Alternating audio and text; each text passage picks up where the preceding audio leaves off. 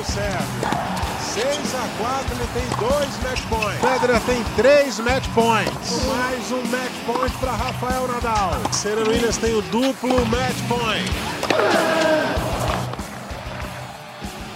Um grande abraço, muito bom dia, tarde, noite para você que está sempre com a gente curtindo o podcast da Globo sobre tênis, que é o Match Point.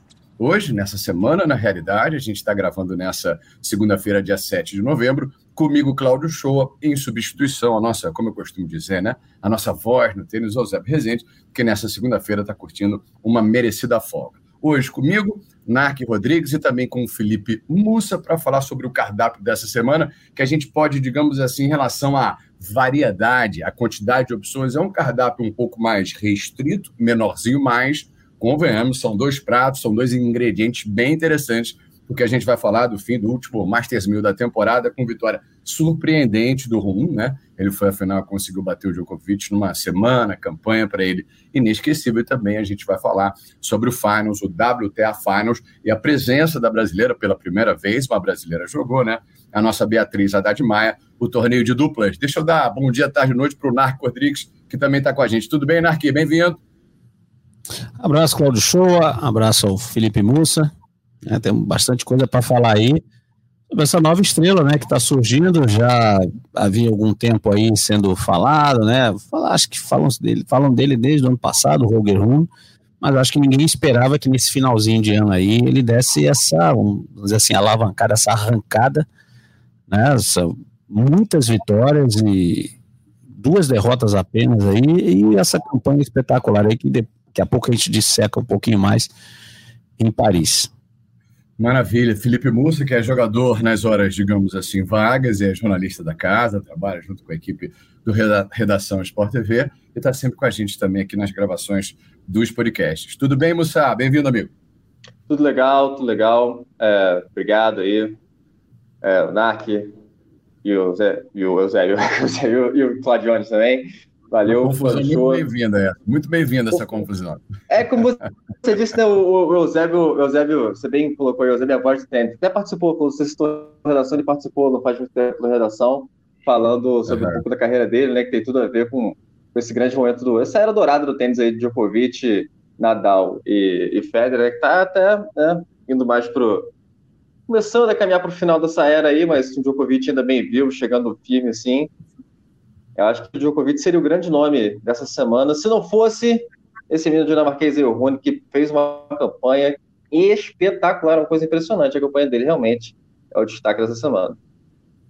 Exatamente, não foi uma campanha, tudo bem, a gente minimizar uma, um eventual título de, de Masters 1000, mas de qualquer maneira a gente sabe que de acordo, ainda mais com esse Masters 1000, né, que é o último da temporada, com lesões, com essa fase meio que de entre safra de, de transição também, eventualmente pode ser uma semana mais tranquila com um ou dois jogos difíceis. Mas não, Vavrinka, ex, ex, ex top 10, top 5 do ranking, e aí só jogador no top 10 combinando com uma vitória sobre o Djokovic, né? Só jogador top 10, e entre eles o número 1 um do mundo, Carlos Alcaraz, e número 7, Djokovic, mas um dos melhores da história. Então a, a campanha realmente é espetacular. Ganhou do Ogelhaci, para quem ele havia perdido algumas semanas atrás na final Basileia, em Basileia. É uma arrancada assim impressionante, um jogador jovem e mostrando um tênis moderno, né? Pegando na subida, uma ótima cabeça, o físico, obviamente, 19 anos em dia, né? Mas eu gostei que leitura tática, então esses jogadores que antigamente, alguns anos atrás, né, a gente via adquirir a maturidade ali em relação à parte tática, né, a estratégia, a leitura de jogo que a gente via ali com 20, 23, 25 anos, hoje eles estão cada vez mais precoces né, nessa questão aí. O Roger mostrou isso e que campanha realmente espetacular. E eu gosto sempre de dizer, destemido no sentido de que ele não ficou intimidado em momento algum. Né? Enfrentou o grande Djokovic, teve um teste sensacional, que foi, no quem é o jogo o último game durou mais de 15 minutos. Né? Ele teve que, para fechar ali, quebrou o saco de Djokovic, foi sacar 6 a 5, ele teve que salvar sete breakpoints para conseguir fechar a partida naquele game, não foi o tie-break, o tie-break que Djokovic na rodada anterior tinha ganho o terceiro set do tie-break do Tsitsipas, Djokovic que nunca na história das partidas no Masters 1000 de Paris perdeu uma partida no tie-break terceiro set. Sempre que foi para lá, ele venceu. Então são temos coisas boas para falar do Roger. Né? Conseguiu até quase se classificar para o Finals, vai como reserva, não sabemos ainda se ele vai estar tá lá para jogar, né? Se, né, para ficar à disposição como reserva, de qualquer maneira, é aquele jogador que estourou no final do ano, mas agora todo mundo dá aquela parada, né? Férias muito pequenas, né? E aí começa a preparação para o ano que vem, tomara que ele volte nesse nível, voltar já como um tenista 10 e já, né, agora sendo estudado, estudado, o cara também, os caras também a ser batido. Isso me permite, rapidinho, só para completar, uma pena a lesão também do Alcaraz, né, tenista sensação do ano aí, sem dúvida nenhuma, entre outras, mas ele foi o que mais chamou a atenção ao Alcaraz, acabou o ano como número um do mundo, mas infelizmente por causa dessa lesão também saiu do Finals não vai jogar o ATP Finals em Turim. Exatamente. Música quer falar um pouco sobre a campanha que teve essa cereja no bolo. Na verdade, esse bolo em cima da cereja, né? Que foi o jogo dele final com, com o Djokovic, com esse game espetacular, né? É, eu acho que assim, o, o, realmente a cereja do bolo foi vencer o Djokovic na final. Mas ele já tinha começado surpreendendo bastante, porque o Narc citou o Vavrinka, né? Que foi o primeiro jogo dele. E o Vavrinka está jogando muito bem. O Vavrinka recentemente ganhou do Medvedev. O Vavrinka tem feito, tem feito grandes jogos, está numa grande fase também. É, me surpreendeu até ele ter vencido o Vavrinka, porque o Vavrinka tem jogado bem. E o Vavrinka, na rede, depois do, do final do jogo, deu uma dica para ele que viralizou, né? No, viralizou no mundo do tênis, assim. Foi uma frase que falou: você tem que parar. Minha dica para você é: você precisa parar de ser um bebê chorando em quadra foi o que, que deu para a gente escutar na saída de quadra dos dois, né?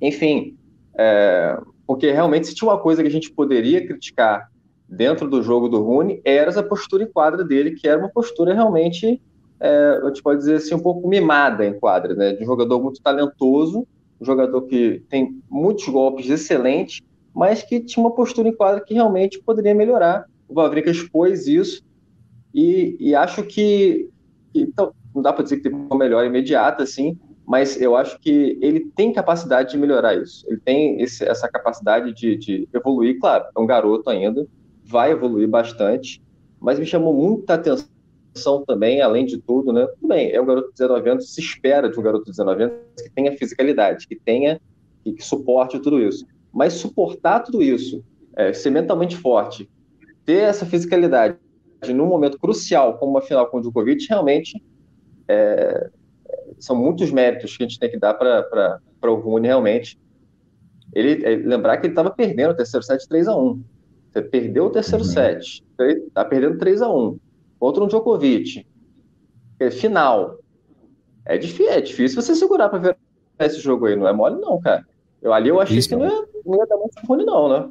Seu nome, engano, ele teve. Não, isso tudo, cara, ele venceu todas as dificuldades. E o Djokovic é um dos maiores vencedores desse Masters 1000, né? É, em Paris, quadra coberta, a quadra perfeita para o Djokovic. Se não me engano, ele salvou o match point. Eu acho que foi esse jogo contra o Vavrinka. Em algum jogo aí, ele teve uma dificuldade muito grande, muito grande, e conseguiu virar e, e chegar a esse título. Tá, e tá vendo aqui com a desistência do Alcaraz, ele passa a ser o primeiro reserva, o Roger Room. Porque uhum. tinha, né, o Fritz acabou entrando, ele é décimo do mundo. O Alcaraz saindo, o Fritz como nono entra. O Djokovic, né, até pela mas também já tinha conquistado um grande slam, que era o Wimbledon. Ele ficou como primeiro reserva. Bem possível que ele vá, hein? E olha que tem sempre a gente ali que, né, Nadal, assim, tem sempre o outro ali que em cima da hora diz que não vai. Vai que o garoto entra e faz um estrago. Ele, ele salvou três match points, né? Foi o tempo aqui de eu fazer aquela pesquisa básica aqui na internet contra, contra o Vavrinka, então. então, olha, olha três. Mais, um, mais uma história fantástica né, para ser contada nesse roteiro, né? Exato. Venceu quatro top ten. Desses quatro top ten, teve o número um do mundo e um dos maiores da história, nos três maiores da história, que é o Djokovic, E ele teve match point contra contra o tenista que não era 10. Ou seja, é. que tinha o rank mais baixo, que é o Vavrinka, o grande Vavrinka. Olha que, que loucura essa semana do Roger Room.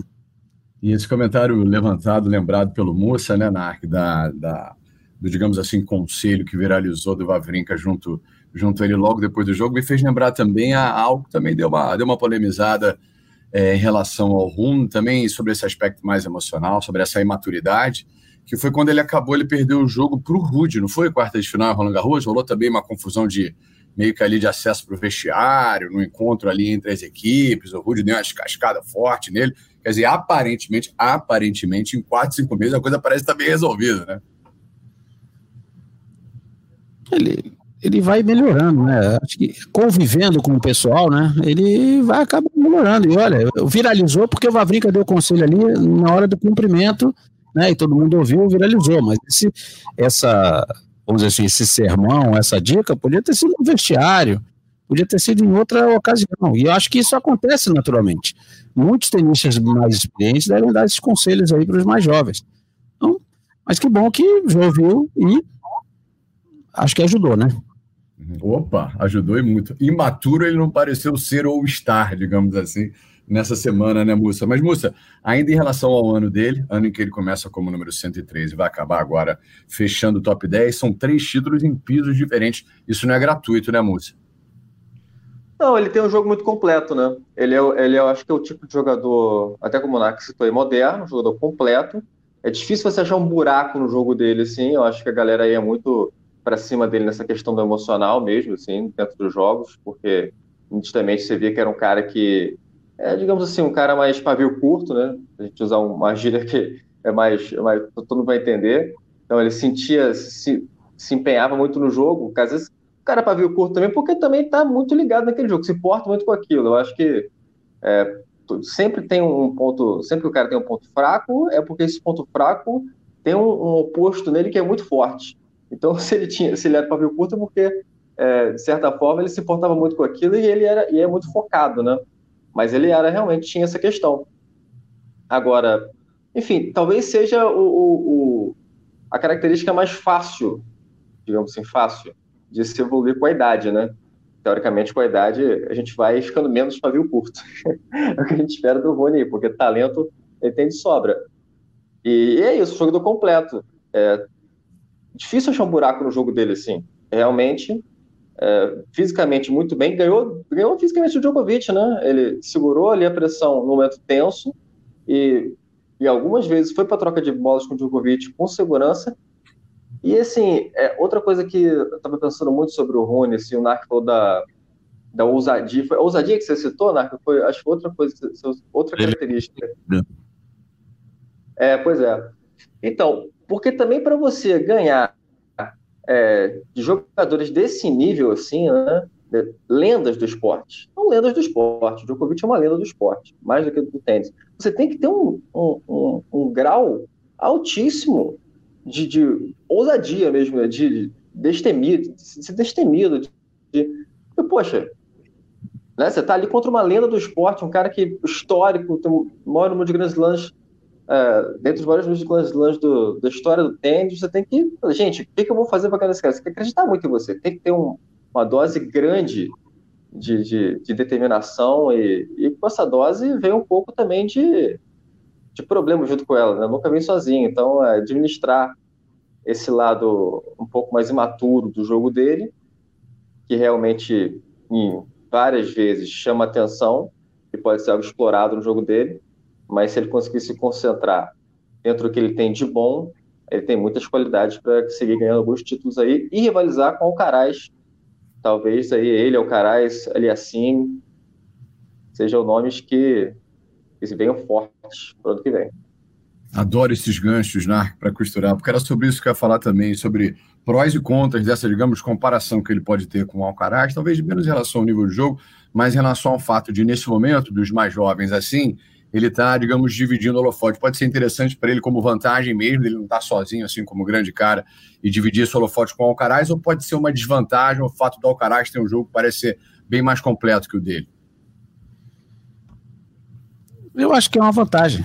Eu acho que é, é o fato de, de você poder estar tá ali né, e ser, de certa maneira, comparado, ou ser um cara que da nova geração, que tem tudo aí para dominar o tênis nos próximos anos, acho que isso é bom, e aí não é vantagem só dele, acho que é vantagem para o esporte. Acho que a gente tendo caras novas, né, que por mais que a gente sinta saudade já do Federer, mas daqui a pouco do Djokovic, do Nadal também, os, ninguém é maior do que o esporte.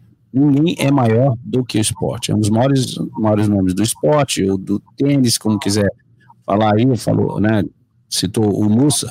Ninguém é maior do que o esporte em si, né? Então, caras saem, outros chegam. Então é importante ter essas caras novas e a gente vinha falando, né? uma rivalidade para o futuro.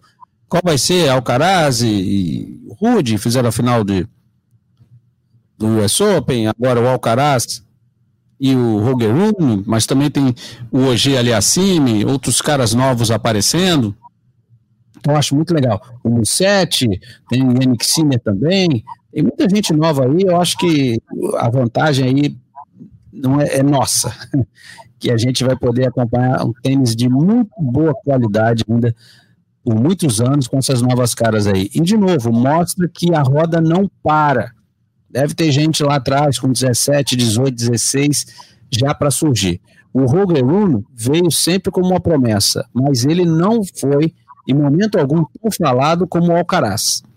O Alcaraz já vinha, ele contava 30 do mundo, 40 do mundo, ó, tem um garoto aí espanhol vindo para ninguém falava isso do Roger Rune.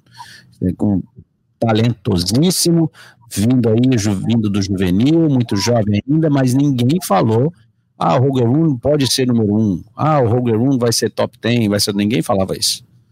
E agora ele está mostrando aí que o jogo, ele, tudo vem é, com um trabalho e bem feito, e um trabalho sério, e aí está mostrando que está dando resultado. Acho interessante fazer essa comparação também, moça. Queria te ouvir sobre, sobre o fato dele estar, tá, digamos assim, um pouco mais à sombra do Alcaraz, sendo tão jovem quanto. Então, realmente pode ser um, um fator importante para ele, assim, estar tá um pouco fora dos holofotes, assim, fora do grande foco, né? Que agora, mas assim, agora com esse título aí, ele já é, acho que automaticamente vira um cara dentro do foco, é, vai ser muito difícil é, tirar ele desse, desse funil de grandes jogadores que estão chegando aí. É, realmente não era um cara tão falado quanto o Alcaraz, não era, porque o Alcaraz também era assim. Desde que pintou ali no, no top 100 já era, já era cotado como futuro número um do mundo. É, é realmente por todas as, todas as qualidades que o Alcaraz tem. O Rony realmente não era tão, tão, tão bem cotado assim, até porque quando você já tinha uma grande promessa, difícil assim, ter duas promessas e tal, mas eu lembro que já se falava um pouco dele, teve, outra, teve outras campanhas importantes aí em piso duro no início do ano também, teve outros títulos, era tava ali no bolo, né? Mas dentro desse bolo que estava ali sendo cotado, que tinha também o Aliassime, o Rony, o Alcaraz realmente despontava como o mais talentoso, mais completo, eu diria assim. O Alcaraz ele despontava porque é, você via no Alcaraz uma maturidade para a idade dele, uma qualidade nos golpes, uma, acho que mais do que isso, uma evolução tão rápida que ele teve é, em, em, pouquíssimo tempo, uma evolução contínua e rápida que chamava muito a atenção. Realmente, é, os outros jogadores ficaram um pouco fora desse desse, grande foco, mas sem dúvida nenhuma, agora ele vai ser um dos, dos, dos, grandes nomes assim que vão estar dentro da atenção e é claro, foi campeão, amigo, aí todo mundo vai olhar o jogo, começar a ver os highlights aí, todo mundo olhar onde é que vai, é. onde é que tem um buraco no jogo desse rapaz aí que a gente vai, vai caçar, porque e aí fica cada vez mais difícil, né? Uma coisa, é por isso que tem aquela clássica frase que é uma coisa é você chegar Outra coisa é se manter, né? Se manter é muito difícil. Claro, não sem dúvida, né? Para a gente então fazer a transição e para o nosso segundo, segundo ingrediente do cardápio, eu brinquei aqui na abertura, né? Um cardápio um pouco mais restrito, para a gente falar do Final, só para não deixar passar também, em relação a algo que para a gente aqui de fora talvez seja até um pouco difícil de mencionar também, né? O papel que ele vai ter no tênis masculino do país, né? Na Dinamarca, né? Porque a Dinamarca teve até alguns anos atrás a Wozniak, né? Mas agora no masculino, uhum. até onde eu me lembro, na acho que tinha um vácuo que ele começa a preencher. Então, tão jovem assim, já servindo como modelo, certamente, né? Sim, é isso aí alavanca o esporte, né? Um ídolo no país. Imagina quantos novos jogadores aí, vai inspirar né, na, na Dinamarca. É, é, bom, é bom que vem isso. Eu acho que é legal surgir de tempos em tempos um ídolo assim um país com menos tradição. Porque você no mínimo está desenvolvendo esporte nesse país, né, e, e, isso é muito bom, novas crianças, né, novos jovens aí praticando o esporte, e pode sim, né, você citou bem, lembrou aí da Wozniak, teve um título de Slam, foi o número um do mundo, jogou muito tempo aí, durante muito tempo aí, ficou no top 10, né, é muito legal. E olha que ele entrou agora, né, ele entrou número 10, né, ainda tem muito para subir aí, mas de novo, uma pena, né? Claro que o ano vai acabar agora, então vai todo mundo entrar de férias e depois só em janeiro. Então, tudo vai parar para temporada, vai nem todo mundo voltar ali devagarzinho, né? Vamos ver. Mas então a gente tem que ver bem o Rune, sim, né, naquele momento já crucial, ele perto do Abel da Austrália, né, já aqueles preparatórios, aí depois tem para Roland Garros, aquelas situações do ano ali no, nas quais os grandes jogadores se preparam para vencer, para ir bem nos torneios principais, né? E o Rune já é, é daqueles jogadores agora. Ele vai, é ok, muito jovem ainda, tudo, mas o calendário muda, todo o planejamento em relação à parte física também muda, porque não precisa agora, com esse ranking, né, com, com esse nível de tempo que ele está jogando, se preparar para ganhar o primeiro torneio do ano. Uhum. Ele tem que da Austrália. Assim como depois tem o, intervalo, tem os Masters 1000 nos Estados Unidos, tem que bem ali. Né? Então são alguns torneios que, que você foca para ir melhor, até porque mesmo com 19 anos ninguém está sujeito a lesão. Um exemplo disso aí é o próprio Alcaraz, né? Se lesionou aí jogando com o Rune, que o fez encerrar precocemente antes do torneio de final do ano, o Finals. É, mas eu acho que é muito legal o tênis na Dinamarca, tem que souber trabalhar, né? Vai, quem sabe no futuro, trazer novos valores aí. Maravilha, então mergulhando então, Felipe Mussa, na nossa, na nossa segunda parte aqui da pauta, que é o Finals do feminino nos Estados Unidos, falar em surpresa ou em zebra no Finals no feminino, obviamente seria um, um contrassenso, porque afinal de contas, naturalmente, num torneio como esse, a gente só tem as melhores. Deixando dentro o Finals no, no feminino, para a gente acabar de arrematar o nosso episódio dessa semana do podcast com a Bia, falando então das simples com a ressalva de que o torneio vai acabar agora, no início da semana, então a gente está gravando antes do jogo decisivo da Garcia com a Sabalenka. Duas jogadoras, é, eu ia falar de repente da surpresa, entre aspas, do fato, com o fato, né, o Mussa da Sviontech ter perdido. Mas Garcia, em especial, a Sabalenka, desde a mudança do saque, e a Garcia com um segundo semestre assustador, né, Mussa? É, a Garcia já tinha, já estava uma, pegada, né, já estava embalada, né? Realmente ela já tinha, já tinha crescido muito o jogo dela é, muita confiança no jogo dela, realmente muito segura, um jogo, um jogo mais, digamos assim, é, mais seguro, mais seguro que eu digo, é menos arriscado, né, do que o jogo da Zabalenka. A Zabalenka, é, eu realmente acho que foi um dia e um milhão contra a Ziontech, porque o que ela arriscou, o, o, uhum. grau de risco que ela teve dentro do jogo da, da Ziontech é um negócio assim, é, não vai acontecer de novo, muito difícil acontecer de novo, porque é, a Ziontech é aquele tipo de jogadora que joga sempre, ela escolhe sempre a jogada mais segura dentro das jogadas seguras que ela pode jogar naquele ponto. Então ela, ela é bastante, é bastante é, conservadora no jogo dela. Conservadora que eu digo assim, ela tenta ir para menos risco possível, né? Mais para trocação segura e ataca na boa, claro. Ela, ela não é uma jogadora que não ataca, mas ela ataca numa bola que ela claramente tem que atacar. E, e a Zabaleka, pelo menos, é, ela tem um jogo de mais de risco claro. Mas nesse jogo contra a Sviontek, ela fez um jogo que, assim, a possibilidade dela ganhar aquele jogo era, era 10%, ela, e ela acertou 10%, porque ela foi pro risco toda hora, umas bolas assim que, do fundo de quadra, sem ângulo, meteu a mão na bola, a bola na trave. E, e tava no seu a bola na trave. E a bola, um saque, segundo forçava a bola na trave. Então, foi um dia, eu acho assim, foi um dia um milhão. Tem, tem dia que eu acho que a, a Ziontech pode ir para casa tranquila, não, não, não, não vai abalar o, o caminho dela essa, essa derrota, porque foi, foi uma, uma, uma pedra no caminho. É, mas para a Zabalenka, evidentemente, assim, arriscou muito, fez um jogo de risco, que eu também, sinceramente, acho que ela não tinha outra opção é. contra a Sviontech. Não tinha outra opção. Então, eu, é claro, assim, é, acho, vendo o jogo de fora e tal, você analisando, só, ah, poderia ter segurado um pouco mais essa bola ou outra, arriscado um pouco menos aqui ou ali, mas contra uma jogadora, é, contra, contra uma jogadora do nível da Sviontech, você tem, eu acho que tem basicamente duas opções. Ou você vai enfrentar ela numa trocação é, mortal até as duas serem estagnadas, estafadas de quadra, ou você vai para um jogo de risco, como é mais a característica da Zabalenka, e ela estava num dia excelente, um dia ótimo, e deu tudo certo para ela, está na final.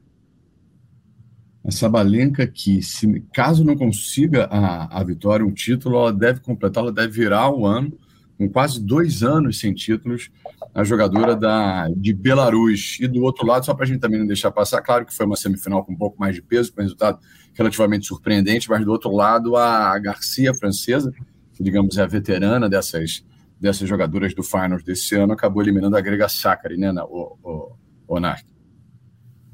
É uma surpresa essa final, né, na verdade, até porque a Garcia se classificou na última partida no tiebreak terceiro set contra a Kazatkina. Um cansaço até, né? É, não, duríssimo. É, não, e quem vencesse nem classificaria né, para a semifinal. Né, depois aí teria que jogar com a, com a Sacra. E a Sabalenka ganhou da Svintec, que tinha classificado sem perder sets, sem perder sets, tá? E as duas tenistas não têm grande slam. Ah, e uma aí pode ganhar o final, que a premiação é enorme, a premiação é enorme para a vencedora e é um torneio grandes, tem uns WTA mil também, mas ganhar o Finals é assim conquista espetacular. Né? Mas eh, eu acho que acredito que a, a Sabalenka mudou o saque, é um jogo muito pesado. Tá? E a Carolina Garcia, eu deixei de falar também que eh, ela vê, vê ela jogar também eh, é uma coisa muito interessante, porque ela traz para o tênis feminino hoje, aquela coisa, por exemplo, ela vai à rede demais, ela devolve o saque, ela devolve o saque na frente, como todas já fazem há muitos anos, né? desde que surgiram as irmãs Williams, devolve ali na frente e forçando a devolução. Só que ela devolve e vai para frente. Ela sobra a bola, saca e voleia. Então ela, ela trouxe uma coisa diferente, ela acrescentou ao que ao que existe hoje no tênis feminino, o jogo lá na rede, com ótimos voleios, isso também é, muito porque ela joga as competições de grandes times também de duplas, né? Isso ajuda melhor o jogo dela. E sempre não é a Carmen Garcia no segundo semestre espetacular. E eu só vou falar que alguns podcasts atrás a gente falou que tinha um acontecimento interessante para esse finals, né, nos Estados Unidos, é que depois de muito tempo a gente tinha tenistas, tenistas duas, que se classificaram em simples e em duplas também para o Finals. Foi a Jéssica Pegula e a Coco Goff. Duas americanas entraram mais simples, no seu jeito, cada um num grupo, né, para jogar a disputa de simples, e também entraram as duas juntas nas duplas. Sabe o que, que aconteceu? Não venceram nenhum jogo. Nenhuma em simples e as duas juntas também nenhum. É. Apagão. E jogando em casa, né? Com esse fator ainda, né? Motivacional. Uma partida. É, isso é curioso. Difícil buscar uma razão, né? Nenhuma. Difícil dizer. Ah, é, mas, mas, Não faltou. Né? Pode ser aqui também. Eu estou falando assim, obviamente que a motivação tem que ser dobrada, né? Mas será que não conseguiram ali, eh, de certa maneira, priorizar uma ou outra? Né, a competição, porque obviamente que sempre vale muito mais, mas e aí vai a dupla também, eu tenho que pensar na minha parceira. Então acho que naquela dúvida aconteceu isso aí, não é possível, porque até porque não eram, não eram de jeito nenhum a pior dupla classificada, e também eram duas jogadoras ali, uma três, outra quatro, uh, cinco do mundo, elas por ali no ranking. Não venceram nenhuma partida. Yeah. Curioso, bem curioso formação, estratégia, né, de domínio do calendário, se bem que é difícil abrir mão, né, se você vai ver nos dois torneios chegar no caso, mas enfim, tem-se um preço, ainda mais no fim do ano, claro. Aconteceu, tem que pesquisar. É. Isso não é muito comum, realmente. E Beatriz Haddad Felipe Moça, se tornou a primeira brasileira a fazer parte de um Finals. Infelizmente, ela fecha a campanha na primeira fase com a Danilina, com a Kazak, com uma vitória e duas derrotas, né? Digamos assim, uma campanha, vai, tímida, digamos assim, mas de qualquer maneira, é mais um, mais um ingrediente para valorizar, digamos assim, guardar esse ano na prateleira, né, num lugar especial na, na memória, né, Musa? Realmente, realmente a Bia merece muito. Foi ótimo ela tá aí, foi uma comemoração, né? Foi um, um, um presente, não um presente, né? Assim, ela mereceu e lutou para isso, brigou para isso. E assim, uma cereja do bolo para ela realmente estar tá nesse finals, ela merecia demais, estar tá curtindo esse momento. Porque assim, o finals também, além de ser uma competição incrível, ela é um, uma premiação, né? Jogar essa competição é uma premiação para os grandes jogadores. Só os grandes jogadores estão ali, são os melhores estão ali. Então, é ótimo a Bia estar tá nesse, nessa premiação, dela já sentir esse clima, ela ver é, gostar desse momento, né? Sentir o gostinho de estar no Finals, até porque daqui a pouco a gente torce muito para que ela esteja no Finals também nas simples. Ela teve esse gostinho agora nas duplas, conseguiu uma vitória, que pô, é legal também. Muito legal você não só estrear na competição, mas conseguir vencer essa competição. Mesmo que seja nas duplas, não é, não é claramente o objetivo dela na carreira, ela tem um objetivo simples, né? Mas ela também joga duplas de maneira incrível. O excelente jogadora de duplas, top 20 nos dois. Então, excelente ela ter participado, ótimo. Mesmo que não tenha conseguido se classificar para as semifinais, já está ali, já conseguiu uma vitória, já curtiu o momento, já se adaptar, já, as jogadoras já olharem para ela, ó, já tem essa, essa, essa outra aqui que está aqui disputando, essa outra tenista que está aqui com a gente, já fazer parte desse mundo, já ser, né, digamos assim, mais aceita nesse mundo, entre as melhores do mundo, porque é isso que a Bia é hoje. A Bia é hoje uma das melhores tenistas do mundo. Se não está ainda no top 10, que top 10 realmente sempre tem essa coisa de coroar, jogou no top 10, jogou no top 10, mas já está ali no top 20, já é, obviamente, uma das melhores tenistas do mundo, por todas as qualidades que ela tem, pela força física que ela tem, pela, pela técnica que ela tem, pelo mental que ela construiu esse ano.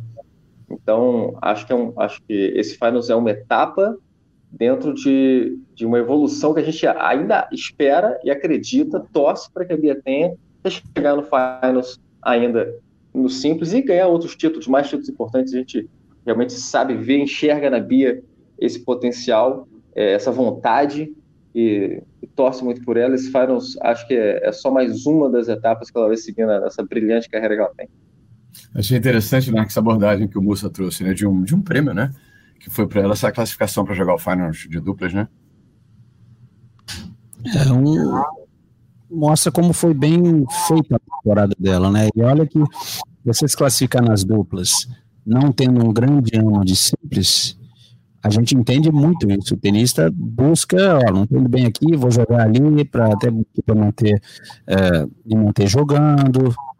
Tem a questão das premiações também, e ela não ao mesmo tempo que conseguiu esse prêmio, que é chegar até o Finals em duplas, ainda acaba o ano como 15 melhor tenista do mundo, ou seja, um ranking excepcional, e em duplas ela terminou ano como 13 terceira do mundo, né? E um detalhe interessante, por muito pouco ela não foi para semi, porque ela perdeu a última partida, né, duas derrotas e uma vitória. Ela começou ganhando, perdeu o segundo jogo. Na terceira partida, ela enfrentou Ludmila Kishenok e Helena Ostapenko, que estavam com duas derrotas. Duas derrotas. E aí, o que aconteceu? Na outra partida, a dupla que estava com três, é, com duas vitórias, acabou vencendo também. Então, tivemos um triplo empate entre Dabrowski e Olmos, a Bia e a Danilina, e a Kishenok é o Ostapenko. Isso ainda digo ali no, no, no, nos critérios ali, e quem classificou foi o Ostapenko e Kishenok. Olha só, e chegou na última rodada essa dupla com zero vitórias, duas derrotas.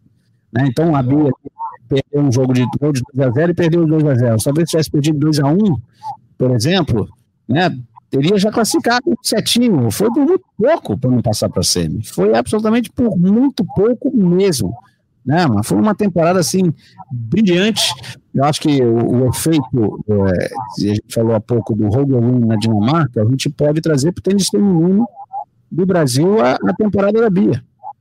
Acho que pode inspirar muita gente, muitas meninas, né? O juvenil feminino pode renascer né? E, e, a gente que já vem tendo aí grandes tenistas, né?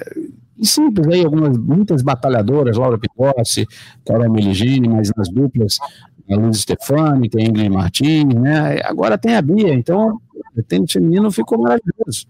Ficou maravilhoso. A gente vai. É, a, a temporada fantástica da Bia vai alavancar muito aí é, o tênis feminino no nosso país.